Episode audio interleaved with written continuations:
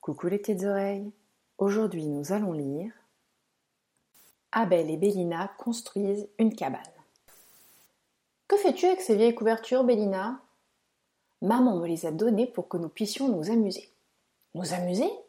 Que pouvons-nous bien faire avec des couvertures? Plein de choses, certainement, Abel. Il suffit de réfléchir un peu. Hmm, par exemple, nous pouvons construire une cabane. Oh, ça c'est une chouette idée, s'enthousiasme Abel. Tiens, utilisons la table de la terrasse, propose Bélina. Il suffit simplement de poser les couvertures par-dessus pour faire des murs. Tandis que Bélina pose les couvertures au-dessus, Abel s'applique à les tendre au pied de la table pour former des murs bien droits. Mais à peine se sont-ils assis dans leur cabane que les couvertures glissent et tombent par terre. Oh. Regarde, Bélina, notre cabane s'envole, crie Abel tout déconfit.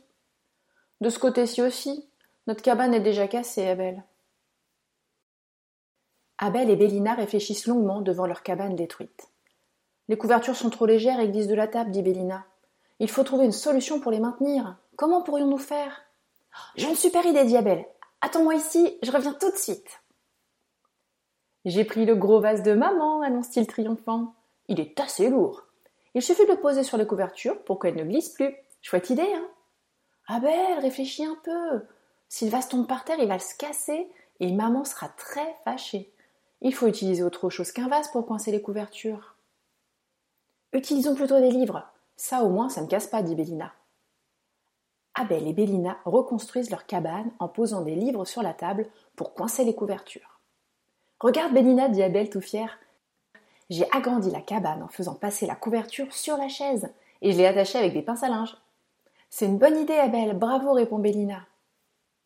Cette fois, les couvertures ne tombent plus grâce au livre que Bélina a posé sur la table et aux pinces à linge qu'Abel a coincées au dossier de la chaise. Ils s'amusent comme des fous durant une bonne partie de la journée en imaginant les plus incroyables aventures.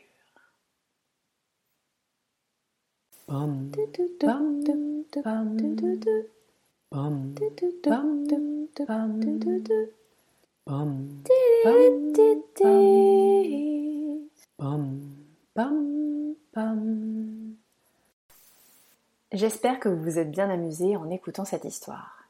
À bientôt les petites oreilles!